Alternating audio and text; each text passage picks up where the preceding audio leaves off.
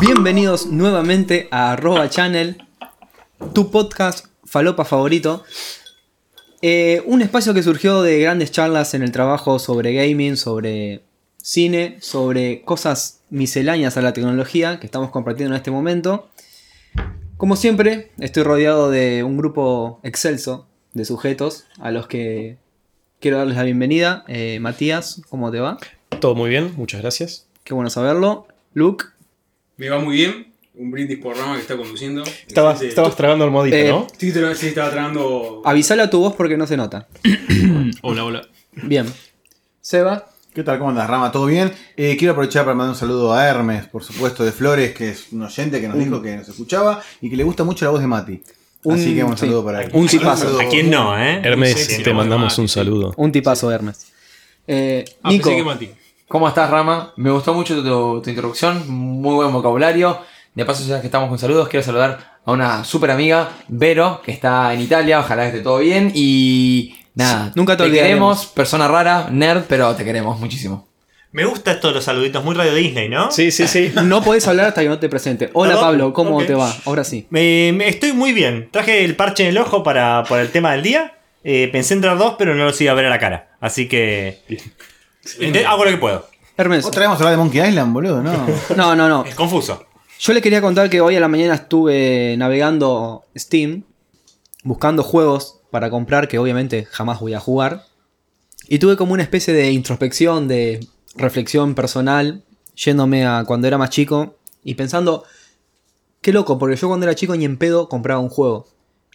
Y por eso el tema que quiero traer a colación a esta mesa selecta de sujetos Muchas gracias. es eh, piratería. Interesante.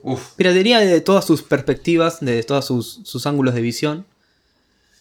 Y empezar un poquito preguntándoles a ustedes qué se acuerdan de sus inicios en este turbio mundo. Es turbio mundo. Turbio mundo que quiero aclarar para usted, señor juez, que son causas que ya prescribieron.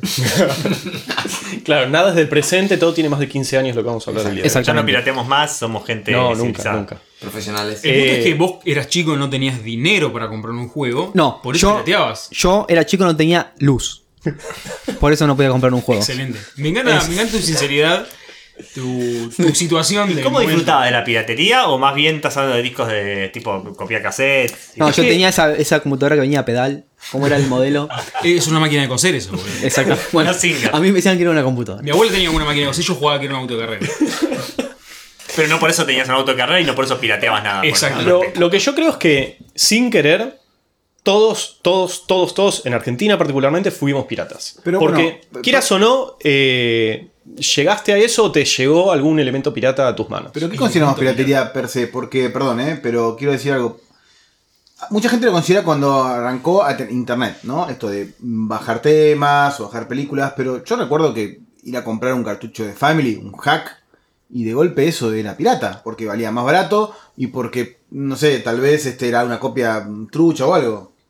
Creo que pagar por piratería, ¿no? Eh, Pero pasaba, sí, ¿o no? Claro, comprar. CDs, eh, alguien que tenga un CD y una copia, lo que sea, que fue probablemente la mayoría pirateamos así alguna vez, que alguien compramos una- un listado, unos CDs, unos juegos y tanto. Es que el acceso a internet antes era como un poco más escaso, entonces uno Claro. tendía a comprar Claro. piratería física. Pero O ya es piratería piratería es, es esto que estamos hablando, porque un VHS copiado Claro. también era piratería. Por ejemplo, También, claro, contanos, Pablo, cómo era piratear con tarjetas perforadas en tu época.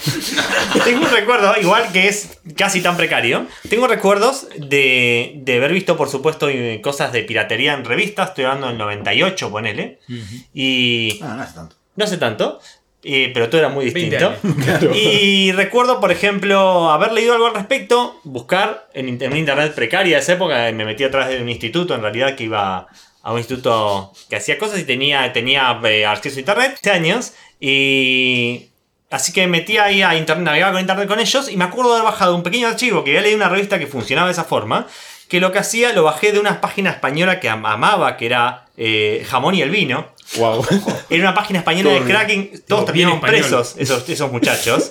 El Isla Tortuga, que era el hosting, y él terminaron presos. Y entonces me acuerdo que había bajado un pequeño archivo que desbloqueaba la demo del Diablo 1, que ahí me había venido una revista. Lo desbloqueaba y lo convertía en un juego completo. Wow, Porque Blizzard decidió desactivar el resto de los niveles. Puso un false ahí en O el sea, medio. la demo era el juego completo. La demo del juego completo, pero bloqueado. Dato random, las calculadoras Casio, científicas. O sea, todos los modelos son iguales, pero le, desacti- le desactivan funciones. Y los modelos de gama alta tienen todos desbloqueados, las gama baja ¿Y no requerís más botones? no, pero tenés un código que puedes meter y te habilita todo. Qué hermoso que es el capitalismo. Qué maravilla. Yo quiero contar dos anécdotas muy rápidas. Eh, una fue la que yo recuerdo como la primera vez que estuve cerca de la piratería. Y otra la que yo me di cuenta que eso era piratería. Aunque no es lo mismo. Ok, ¿Cuánto- no. ¿Cuántos años tenías? Bueno, la primera vez fue. Ah, este, bastante grande, ¿eh? Qué chiste más boludo. Pero bueno, eh, no, yo tendría unos, sí, 6 años y mi viejo cae con una, eh, digamos, una NES. No era la NES, por supuesto. Una Family, Zen. Una family. Y dije, el viejo le dije, mira, compré esto, la, la nueva la consola Nintendo. Yo dije, pero esa no es la que viene en la revista. ¿No? Pero bueno, nada, yo estaba contento y jugué y para mí era la, la- la Qué Nintendo, la niño NES. malagradecido. Era- No, no, pero para mí era la NES. O sea, yo dije, me hacía ruido, me hacía ruido como diciendo, Niño esto es lo mismo que vi, pero no me quejo. Digo, está, está bien. Está bien. Y la vez que me di cuenta fue, Un me día me acuerdo, reconduro. 11 años, un amigo Gabo, un amigo mafioso, que le mando un saludo, capaz que hoy en día no sé dónde estará, pero bueno. Preso. Vendía discos, vendía CDs. Ah, este, turbio, turbio. Turbio, vendía turbio, uno a uno aparte, ¿no? 5 pesos, ¿no? Un, un disco.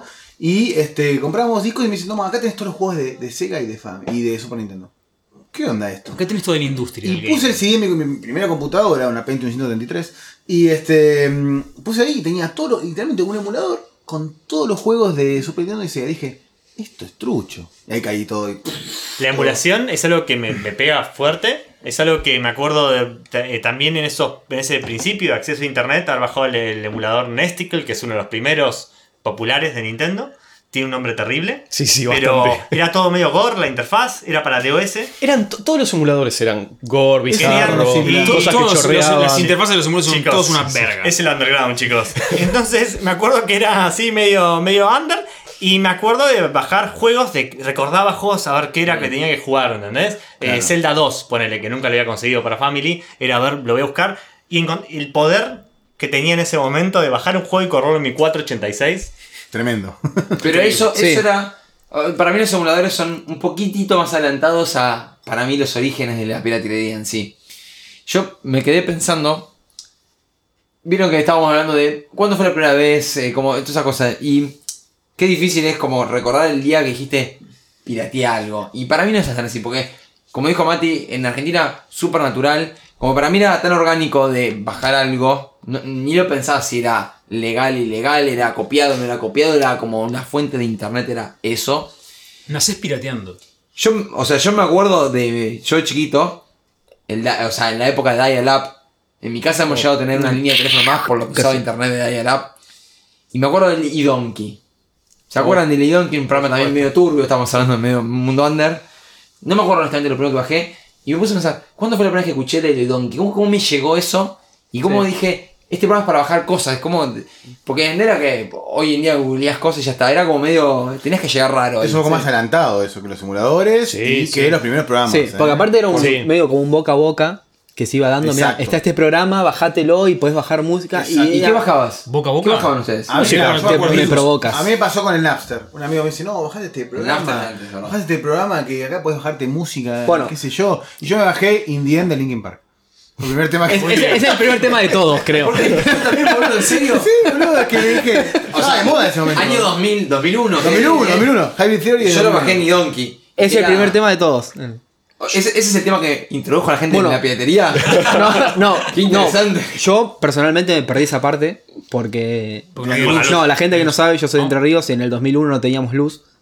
O sea, no tuvimos hasta el 2006. El 2006 llegó el telégrafo allá. Es mucho tiempo. Entonces. Venía eh, el carroza el sí. que traía las piraterías. Entonces. Pará, pará, ¿cómo, cómo prendían? ¿Qué prendían? ¿Velas? eh, no, con. Sí. Las a- a prendían y las pedal, apagaban era y hacían los ¿Tenía pulseros. generadores? Computadoras No, a no que en querosén. 2001 tenía nada. Computadoras a querosén. ¿Tenía generadores a nafta? ¿Qué usaban? Contanos, dale. Eh, no, no me acuerdo. Me borraron esa parte de mi. porque tenía que trabajar. Ah. Eh, no. Yo me acuerdo que tenía pocos amigos con internet, dial-up, como decían ustedes. Pocos y- amigos en general. Uno. Sí. Eran compañeros de trabajo. Y yo me acuerdo que. No, primero me acuerdo, un recuerdo muy lindo que tengo es bajando una expansión para. o un parche para el Age of Empires 2. Que pesaba 2 megas y medio. y lo arrancó a bajar creo que un lunes y dijo para el jueves estamos jugando. o sea, dos megas y medio es hermoso. Qué hermoso. Pero yo me acuerdo que también tenía programas, el Emule, tenía el Kazaa. Yo decía que, o sea, la interfaz era turbia. Era como una lista, un Excel de cosas random. pa- Aparte los nombres no ponían, o sea, el nombre de la canción. No, tenían que ponerle símbolos raros. O sea, no había emojis, pero le ponían prácticamente emojis. Yo decía, ¿qué es esto? La interfaz era casi como la de Audacity. Eh, creo que era peor. Qué Fast forward, no, fast forward dos años después que tuve internet, creo que sería Bajó el 2000, parche. 2004, 2005. Yo dije, bueno, me voy a bajar Emule, algún programa de esos, esta es la mía. No sé por qué, cuando intenté buscar esos programas en YouTube, caí lo que es el mundo torrent y listo. Nunca bajé, no tuve contacto en mi vida con lo que es Emule, Kazaa, ni nada de eso. Con un amigo siempre decíamos la versión del Emule. De cada vez que mencionábamos algo, decíamos que es la versión del Emule, refiriéndonos a que era claramente la versión incorrecta o la versión bizarra, porque el Emule lo que tenía era eso: era que dos de cada tres cosas que bajabas, por más que estés buscando Sí, temas sí, de Linkin sí. Park, resultaban ser pornografía. Sí, a mí me pasó que no tengo anécdota también con eso. La peor posible. O Lo virus. peor posible. Yo estaba buscando imágenes de esto, ¿no? No sé, capaz que los más mayores de acá, o sea, Pablo, eh, recordarán una serie de Nickelodeon que llamaba Las aventuras de Pete y Pete. Por supuesto. ¿no? Bueno, se escribe Las aventuras de Pete y Pete. Entonces yo me puse a buscar un. Era muy fanático de la serie. Y me puse Oh a my sweet un- summer child. Me puse a buscar un capítulo. En casa me pasó. Me puse a buscar un capítulo en casa y dije, oh, mira las aventuras de Pete y Pete, capítulo 28. Otra vez la señora. Otra vez. ¿Por qué te habla vos si a mí no me habla nunca? Ah, No sé, bueno. Es la cara. Clara- claramente cuando bajé el capítulo, no eran las aventuras de Pete y Pete. O sea, sí. Era pero no. bueno, otras aventuras, eran aventuras dispares. Y eso dije, ahí como me traumé. Vi Vietnam. Ahí, de descubriste guerra. un nuevo mundo. Sí, dije, uh, mirá esto, qué interesante. A partir de ahí dejó de, dejaste de descargar Linkin Park para siempre. Yo Linkin Park, Pete y Pete, todo. Igual que maravilla esas aplicaciones. O sea, me imagino el día que a alguien se le ocurrió crear un programa en el que compartís archivos entre otros que ahora suena como re natural. Pero en ese momento era como raro. Y en medio de internet, que era como también medio nuevo, era medio raro. eh, y todos estos programas que hubo, yo tengo notado Donkey, Emule, Kazaa, el Ares también El fue como. Ares, el el Ares, Ares fue- Ares, fue primero. todos. El Ares fue, El Ares, exacto, el Ares sí. fue el mainstream. mainstream. Dejar, dejar El Ares era la cumbia del- más, de la Mi piratería. viejo todavía lo tiene instalado en su computadora. El Ares llevó a la piratería de la turbia, básicamente. Lo, lo trajo todo el mundo, era un programa que ya, por lo menos la interfaz no era turbia, era como bastante más accesible, la gente ya estaba un poco más familiarizada con esto de bajar y como que sabías cómo filtrar, tenía como sus filtritos para encontrar como archivos que no eran tan turbios.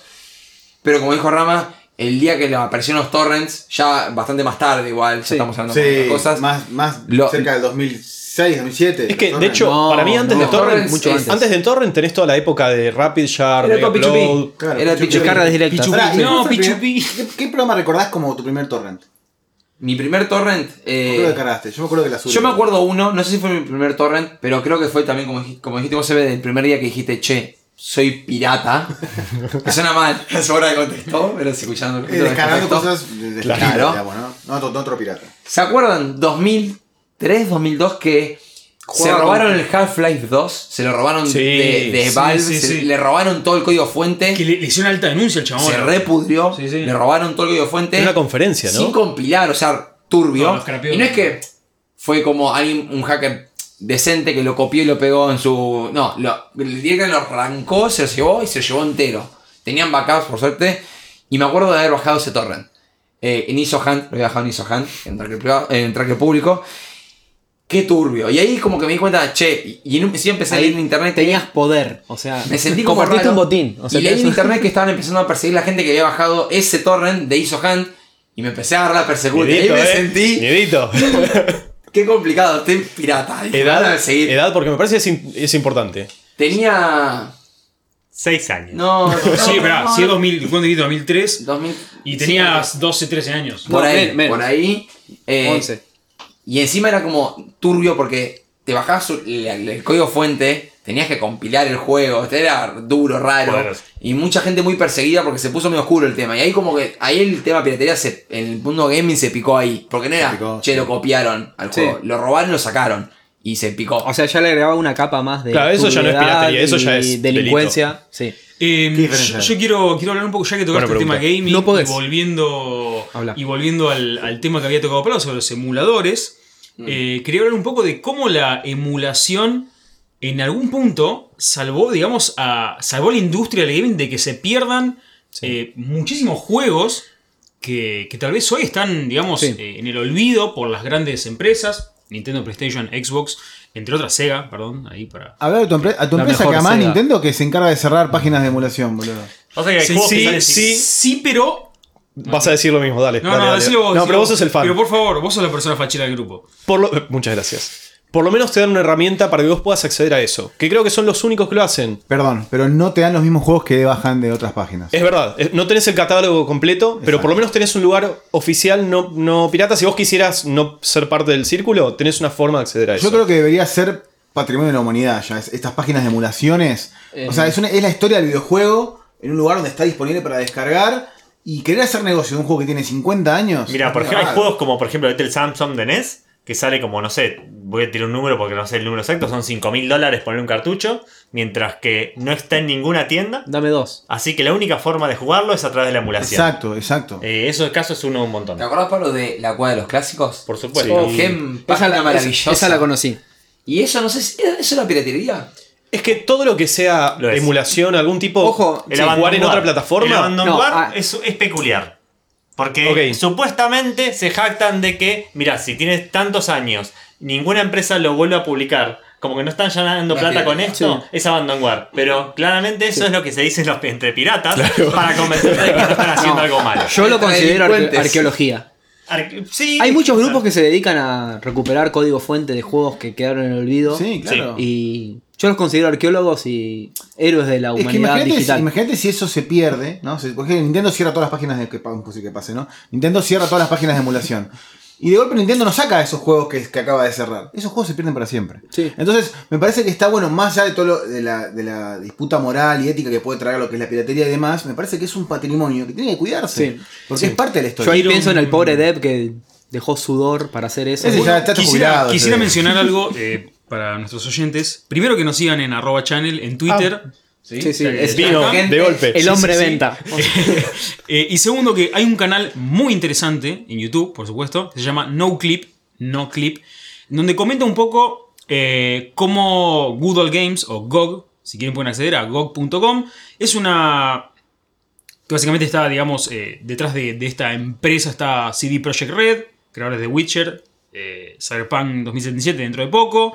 Más. Eh, básicamente lo que hacen o lo que cuentan en este episodio de este canal es cómo, la, cómo esta empresa, Google Games, eh, se encarga de, digamos, a través de- del DRM Free, digamos, darle eh, vida, eh, una nueva vida a, digamos, a juegos viejos que tal vez, digamos, se hubiesen perdido en el tiempo y, y ellos están como preservando esa eh, cultura, ¿no? Yo de- tengo, de los tengo un subtítulo a eso. O cómo eh, GOG te cobra 5 dólares Sí. por un Abandonware. Claro. Sí. Exactamente. O, o 10 por Diablo 1. Exactamente. Estamos Remaster, chocando las ¿no? manos con. Pablito para que empecemos igual. Un podcast de.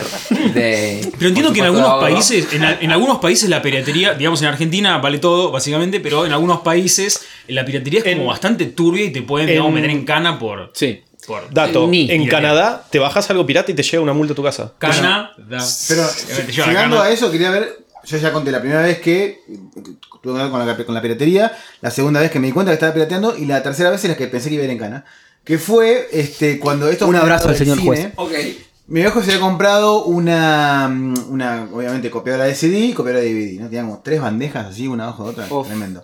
Bueno, yo había aprendido porque en el colegio me habían dicho, no, tenés que desencriptarlo, después tenés que comprimirlo y te entra en un DVD de 4,7 GB. Qué hermosa serie. Ok, entonces alquilábamos en Blockbuster y me armé toda una, una DVD-teca, ¿no? De Alto pirata. alto pirata mal. Y en un momento dije, pasé por así por, el- por lo que era el, el, digamos, el living de mi casa y vi un montón de DVDs y dije, che, boludo, llega acá la, la policía acá, güey, cana, pero, pero mal. ¿eh? Tenía, tenía todos los estrenos del momento, todo ahí. O se pone a ver película con vos. Esto es, claro, bueno, a ver si capaz que le tiro un par de mangos. Pero nada, ahí dije, che, esto, esto podría ser peligroso. Eh, a mí me pasó algo parecido, pero un poquito antes. Con la PlayStation 1, nosotros teníamos un video. Yo soy del oeste, o sea, no, no capital. Había como videoclubs. Del Far West. Sí, videoclubs de barrio, donde hoy lo miro para atrás y era todo contenido pirata porque te daban los juegos con el papelito de adelante que era marca del videoclub. Entonces era algo súper rancio. Eh, Y en un momento descubrí que se podían copiar los, los CD. Yo no sabía que era piratería eso. Pero era como, ah, ellos me dan el CD, yo lo puedo meter en mi máquina y de golpe tener el mismo CD que alquilé, pero mío propio forever. Y de hecho, recuerdo algo hermoso que es el aroma así recién Sí. quemado. Uy, sí. que es Ese aroma, es aroma CD a juego nuevo. Sí, eso sí. Es cancerígeno, pero está bueno. Igual, eh, me, me gusta que lo hayan mencionado el tema de la Play 1, eh, que también algo que tenía notado como la época del chipeo de la Play. La Play es como Bueno, la consola pirata de por Las, sí en Argentina. las consolas hicieron muchos sistemas de seguridad Y- que está bueno nombrarlos, cómo se los fueron reventando Exacto. sistemáticamente a medida que salían. Y esto fue lo divertido. La Play 1, me acuerdo, había visto un video hace poco en YouTube que contaba cómo la Play 1 tenía su sistema de seguridad, Estabas haciendo comillas. terapia. Estaba haciendo terapia también. Y era algo muy simple. Tenía solamente en los CDs, en un sector, como un código pequeño que no se podía grabar con una grabadora común y corriente. Tenía que ser un CD fabricado especial. Y lo único que detectaba era eso. Y alguien se dio cuenta y le encontraron la vueltita. O había, había una trabita, algo así. Y pirateaste, podías poner un CD No era- copiado. Un chip que era- un chip que forzaba ese- esa, primera lectura. wobble. Y qué locura, ¿no? Como todo el craqueo de las consolas y cómo la gente hace ingeniería inversa de un equipo que está dedicado Sí. a que la gente no lo craquee. Bueno, estamos hablando mucho de YouTube, pueden ir a, ver- pueden ir a escuchar el ¿Cómo? podcast anterior.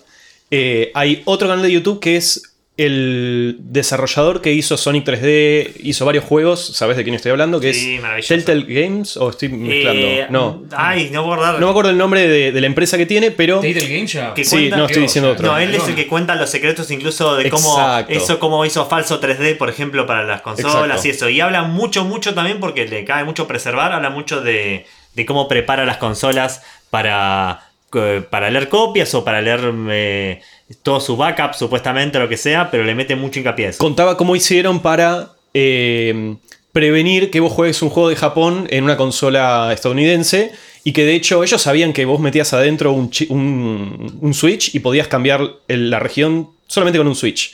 Entonces como que le hicieron un guiño a la gente que hacía eso eh, y de esa forma es como que en realidad vos estabas pirateando, ellos sabían que vos estabas pirateando el juego y te decían, bueno, está bien, dale, pasá, lo hiciste vos y...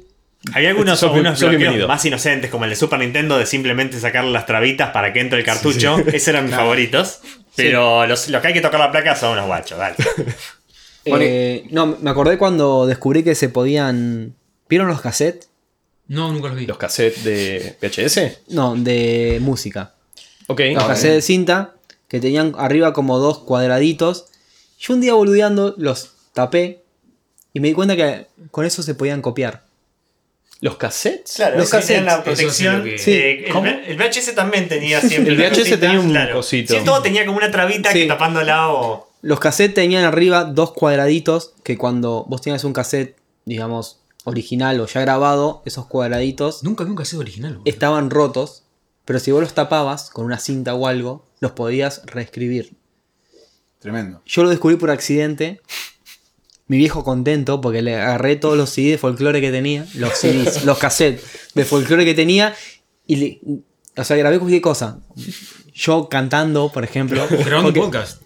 Claramente, en el, un pionero, ¿no? Pero pará, En- yo entre tenía la voz estaba un. Yo tenía sí. un equipo de música que tocabas un botón y grababas. Pero yo creo que. Bueno, cuando pero vos eras un grabar- privilegiado. imagino. Cuando ponía a grabar, yo creo que eh, hay un montón de sistemas. Si no, no sé andaba, si no todos. andaba si no pero tenías tenían, tenían, ponían esas. eh. Introducían unas trabitas para saber que vos podías Claro. estar Ah, permitido. habilitaban Ok, el ok. cassette para que grabes. Claro. Sí, Quiero sumar algo más yo, diciendo lo que decía Nico de esto del chipeo de la Play, porque para mí, si bien había piratería antes, la Play 1 fue la, la gran consola de piraterías, ¿no? Creo que la que lo hizo tan grande, por lo menos en sí. Sudamérica, Nunca tuve un juego original. fue el tema de la piratería. Claro, yo iba a comprar allá por San Miguel, la mencionó este, la, fe- la feria persa, una feria muy La feria persa. ¿no? Un- llegabas y había Te olor a vendían- bondiola y a te vendían chorizo. un juego con arroz. O sea, Vos llegabas, no, vos llegabas y olor a chorizo y bondiola, ibas al fondo y tenías, tenía películas, el que te vendía todo, el que te vendía juegos también ahí. Comprabas cuatro, cuatro CDs por 12 pesos, ¿eh? Así, bien. Increíble. Me compré el Final Caro Fantasy igual. 8, esta es una anécdota que es la parte negativa de la piratería. Me compré Final Fantasy 8, cuatro CDs. Dije, uy, bueno, eh, bueno, voy a jugar, me encanta el juego, me meto, qué sé yo, más de 100 horas de juego. Le diste play las aventuras de Pete y Pete. Hubiese sido mejor eso, te digo. Eh, le, le meto más de 100 horas de juego, estoy así, voy repower, listo, le gano el, el jefe más difícil, voy a jugar al final. Llego al último CD, el último jefe, Ay, no. lo estoy por matar, se traba.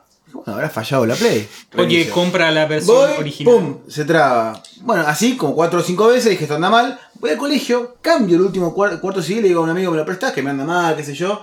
Me da Ah, lo mismo. tus amigos. Lo mismo. Y me enteré después, años después, cuando vi el final por YouTube del juego, porque nunca lo pude ver, que había venido una cantidad de copias piratas malas, de mala calidad, a todo Sudamérica. Uh. Y ponerle que no sé, de había 8 millones de juegos, bueno, 6 millones habían salido mal. Por Dios. Y eh, nunca pude ver el final de Final Fantasy. ¿Nunca lo jugaste? Quería, Lo vi el final después.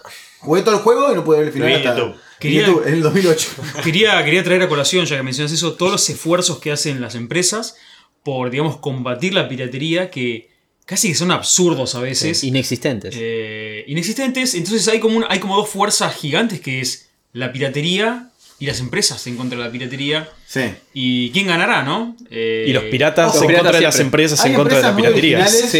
Hay empresas muy originales, como la empresa que hizo Sirius Sam, no me acuerdo, no me acuerdo Cro- cómo se llama. Crotin. Crotin, que le- el Crotin, 2, qué hermoso nombre. En el 2, cuando de- detectaba el juego que era pirata, te ponía un enemigo que era un escorpión gigante que no había manera de matar. Había muchas, Brillante. había muchas- se mataba, listo, perdías. Bueno, en el Spyro 3 es como que ellos sabían que vos eras pirata, pero no te, lo, no te bloqueaban el juego de una. Y vos ibas avanzando y de golpe en el primer tercio del juego te empezaban a desaparecer los coleccionables que eran unos huevos. Y de golpe ibas avanzando, llegabas a la mitad del juego y se reiniciaba una vez cada tanto. Y de golpe empezabas a llegar a la final y cada vez se volvía más, y más y más imposible de jugar. Ay, muy buena. Entonces vos estabas como Excelente. los, los piratas tal vez pensaban que lo habían craqueado y en realidad se daban cuenta recién de después de Todo jugar la mitad es, del es juego. bastante creativo y te diría que murió con el acceso a Internet y la conexión constante a Internet, donde toda ¿Por esa qué? creatividad básicamente se reduce a si no estás conectado a Internet no puedes jugar. Estamos en el peor momento Ah, de la bueno, piratería. Estamos en un momento muy difícil de la piratería para el juego de juegos AAA. Porque Sí, el sabemos que hubo, hubo un montón de problemas que AAA código fuente y se volvió muy muy difícil. Lamentablemente ahora se quedó todo desactualizado. es Ahora, muy complejo. ¿se volvió difícil o la gente ya no quiere piratear tanto? No, no, eh, como obtuvieron el código fuente de uno de los cracks más famosos de Nubo y, y se volvió un poco más complicado porque ya no pueden seguir utilizando esa falla de seguridad que se aprovechaba. Ok. De nuevo es un sistema de DRM para. Yo creo que Gracias, igual gracias también por- pasa por lo que decía, lamentablemente tengo que estar de acuerdo con Luke en esto, pero bueno, saben que no es mi, mi habitué. Ey, dos podcasts seguidos, Sí, esto. la puta madre, algo está mal, algo está mal en mí. Eh, no, sí es verdad, con el tema del juego online, yo creo que al perder esa posibilidad y como los juegos cada vez son más enfocados a jugar online, hizo que la piratería baje un montón. Bueno, pero los servidores alternativos de World of Warcraft, por ejemplo. Los hacer los servidores piratas. ¿Piratas? Me encanta. Lo dije, te lo juro, lo dije inconscientemente. ¿eh? Alternativo, Siempre dijiste. perdonándome El haberlo el. Mu Online también. El Mu Online, que probablemente se juega en... No tengo ni idea cómo funciona. No, la pero parte ese vos comercial. podías levantar tu server y era todo Hubo, hubo, oficial. pará, hubo, en el- claro, en el Move Online hubo un server posta, ¿no? Era todo. No todo- tengo No, idea. era sí. oficial. Ah, eran todos berretas para mí. En el de Diablo 2, en el- perdón, en el de World of Warcraft me acuerdo que cuando hacía cierto poder con el con unos personajes me caía del escenario. Así que no había que usar ese. Yo recuerdo también, por ejemplo, eh, me sale ahora el de Rockstar de GTA 4, que creo que, ¿cómo era, que, era lo que pasaba? Creo que te ponía todo como una especie de primera persona y tenías que jugar el juego re molesto, como una primera persona que iba ¿No te, todo no el te tiempo. ponía como borracho todo el O tiempo? eso, sí, eso, sí, no, te ponía está. borracho. La cámara se movía todo el tiempo. Ahí está, Tremendo. eso era. La Igual- cámara se movía todo el tiempo. Qué maravilla ser desarrollador de esos juegos y que haya bugs así decís. Bueno, el bug está porque lo pirateaste. Esto es una feature. Estaría buenísimo. Creo viene, Pero pará, viene es- tu PM y te dice, che, hay que hacer un feature para que No pueden piratear. no puedan piratear. Esa pasó y no me acuerdo con qué juego, que empezaron a reportar bugs un montón de gente en los foros oficiales y en realidad era una feature hecha a propósito para que salgan los piratas. Yo he reportado bugs en un juego pirata. ¿Lo admito? ¿Ok? Lo admito, quería ayudar. Muy bueno. Pero, pero acá no era un juego pirata en el que estabas reportando un bug para que lo arreglen. Claro. Era un bug hecho a propósito Claro, para un- las copias piratas del juego. Hay uno que también es muy famoso, que es una especie de eh, piratiception, ¿no? Porque es... Piratiception. Sí, porque es... Ah, vos te Cuando comprás- tenga se un hijo, cuando tenga un hijo le voy a poner No, vos te, te compras. ubican el término Inception, ¿no? Bueno, vos te compras el Game Dead. Tycoon, ¿no? Y si lo pirateabas Sí. el juego, en un momento del juego ibas sacando tu juego, la piratería hacía que pierdas en la partida automáticamente. Te ibas en bancarrota porque te piratearon el juego. Muy bueno. Muy bueno, muy original. Eh, y, y hablando un poco de, de esto, hay otro tema también muy interesante esto que es los serial numbers. ¿Se acuerdan? Se compraron los Oh. CD y te venía impreso un sticker que tenía Keygen.wds. y había esos bueno. programitas de que Para que- la mu- Con la música de rock. Hay-. Hay dos Rock- tipos de empresas que que digamos piden serial, ¿los que copias y pegas ¿En todo el código y te lo pega entero o tenés que ir tipeando número por número? Terrible. Y después están. molesto. Me encanta la evolución de eso. Son dos cosas que quiero mencionar. Por una evolución de eso de hacer toda la activación telefónica. Que el Sí. Kigen simula la activación telefónica, brillante.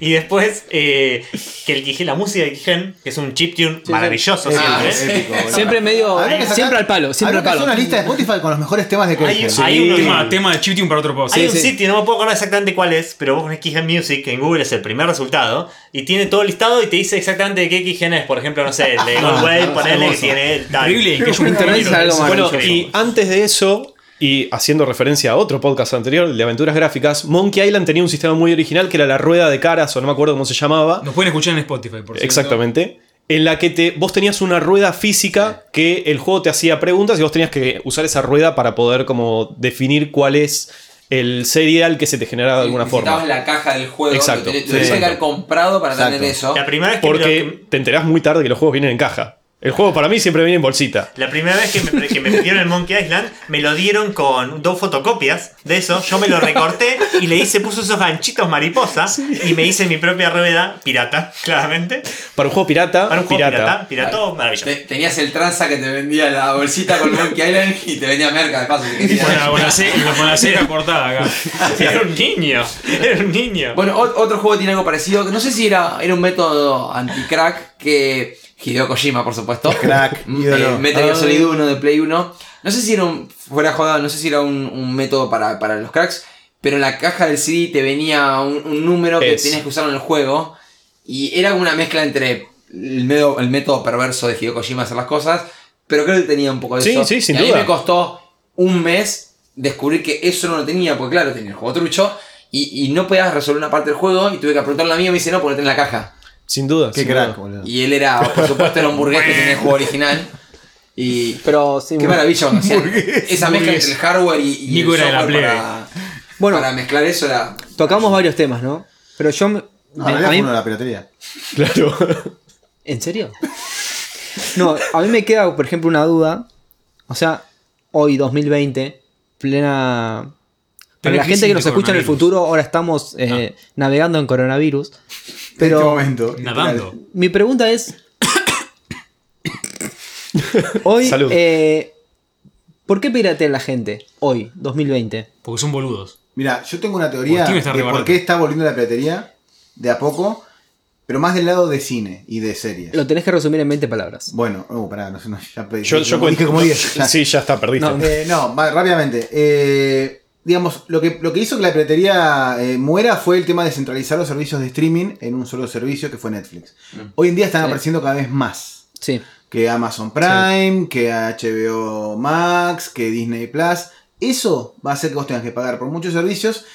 Y la gente no quiere pagar por esos servicios y va a hacer que, por lo menos en esta región, vuelva un poco la piratería. El, en Puede respecto ser. a los juegos, los indie no hay que piratearlos. Claramente, porque realmente Porque ahí quizás depende. Es, es algo que hizo una sola persona con mucho cariño, quizás durante 6-7 años, y es terrible. Algo, algo tiene que obtener por él, es mucho esfuerzo invertido, pero juegos AAA hay que piratearlos. Yo te voy a bancar un poquito la piratería como una demo. O sea, ¿querés probar el juego? Porque últimamente, y lo hablamos en el primer son 30 capítulo, de juego. hay, hay juegos que están saliendo muy malos en el día 1 y tenés que probarlos para darte cuenta de eso. Entonces, si lo jugaste y te gustó, dales el ok a los desarrolladores. Yo, yo voy a ser un tanto polémico y no sé, nuestro fact checker la verdad que está bastante flojo, pero No sé para mí es. la piratería está en descenso eh, por la cantidad de servicios que existen hoy en día. Sin duda. Es mucho más fácil pagar 120 pesos y acceder a contenido premium en YouTube o en Spotify o Steam Pero Argentina. no está, no está todo. No está todo. No está todo, es verdad. Aquello que no se puede conseguir en esos servicios eh, es obvio que va a ser pirateado. No, igual, Luke, tenés razón. Muchas gracias. Creo que el modelo freemium, el modelo freemium también era como un atentado a, la piratería. Porque si bien por ahí nosotros ya somos grandes, ya tenemos nuestros sueldos y todo lo podemos comprar, por ahí un chico de 12 o 13 años ¿Vos no puede sueldo? pagar, el- Ah, ¿vos te no pueden pagar el-? Y pero juega- Steam, un no, servicio. juega y está el modo freemium. Bien, lo que hacen en Fortnite, Ujú. juego de mierda, lo odio. Es un juego gratis, pero tiene como esa cosa que le, buscan la vuelta para que los pibes paguen. Entonces, Sí, hay un poco de eso. sí. Y eso también atenta contra la piratería. Que está bien, está mal, lo podemos discutir, pero Yo no, no tengo Esperá, tiempo para perdón. piratear. De vuelta, ¿eh? Sencillamente. Depende de la industria. Hablamos de gaming y de música, Claro. que coincido. En otras industrias no tanto. Como por ejemplo. Como ejemplo, cine. acabo de El decir, cine, es verdad. y sí. series. Popcorn Time es una maravilla. O sea, la gente, si bien eh, tiene, que, tiene Netflix, pero puede ver X cantidad de series. Pero no que no están en Amazon Prime o que están en otro lado. Eso se piratea. Igual- Yo pirateo, perdón, Más o ¿eh? menos, o sea, qué sé no- yo, Uy. sí. No sé si se dieron No. cuenta. No, no, es verdad, no, no. ¿Cómo? No nos dimos cuenta, Ramón. No, no dieron ninguna respuesta concreta. ¿Por qué la gente piratea? Los te odio. porque- Yo me voy. Me Ah. cansaron. Yo quería una respuesta, yo me voy. Che, se- Bueno, Arréglense. eh, Rama, Perdón, ¿te vas a Rama, piratear no, o- no te vayas, Rama, Rama, ¡Ey! ¿Qué es? Sí. No, este chabón, boludo, encima, para mí se va a escapar de la cana. También fue a piratear. Sí, sí, está- a pete y pete. Mira, está abriendo la compu vos- allá a lo lejos. pasa que nos dijo como estuvo en, en el penal por haber sido tan pirata. Está en eh, probation, quedó, ¿no? quedó sensible. Entonces, quería que lo banquemos. Después subimos este podcast a- por Torrent, ¿no? Sí. Sí. Sí, Bueno, Eso. Así que vayan bajando Paguen. Spotify y escúchenlo, no se lo descarguen pirata, ¿eh? ¿Ya tiene luz, Rama? ¿Tendrá? Bueno, Bueno, lo, lo sabremos en el próximo podcast donde no sé qué hablaremos.